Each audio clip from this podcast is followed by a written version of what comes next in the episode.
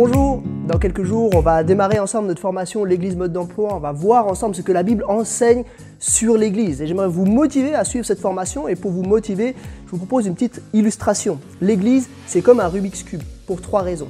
Première raison, euh, si vous avez jamais manipulé un Rubik's Cube, la première chose qui saute aux yeux, c'est qu'il est, composé de 54 petites facettes de taille identique, mais avec des couleurs différentes.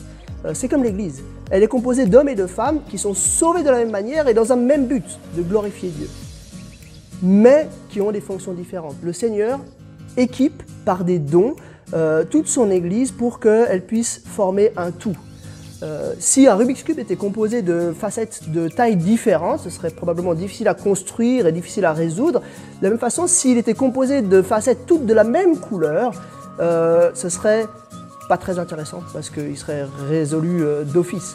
Donc ce côté de unité et de diversité, c'est quelque chose qu'on retrouve dans l'Église. Deuxième raison, euh, si vous connaissez un peu le jeu, comme n'importe quel jeu, euh, il faut respecter les règles, les règles voulues par le créateur pour jouer à ce jeu. Le créateur, il s'appelle Monsieur Rubix, il a inventé ce jeu dans les années 70 et ben voilà, les règles sont simples, vous pouvez tourner toutes les facettes en, vue de de, de, les aligner puis d'avoir euh, à chaque fois une grande face d'une couleur.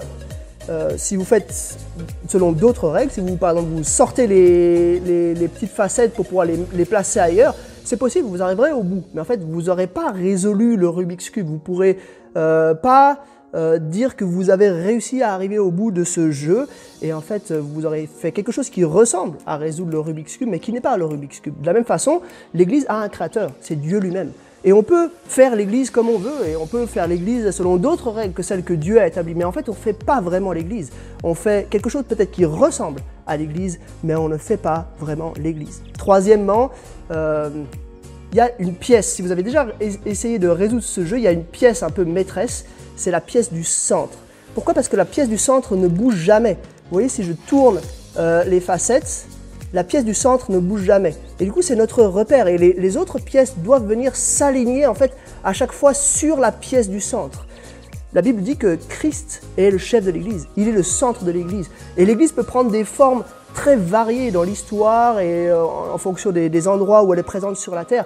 Mais Christ est celui qui demeure. Il est le centre de son Église et c'est lui qui dicte la forme que son Église doit prendre. Voilà, c'est une simple illustration pour montrer trois vérités sur l'Église, trois vérités dont on va reparler la semaine prochaine par rapport à l'Église. Vous pourrez aller voir les vidéos chaque jour sur ab-servette.net slash formation.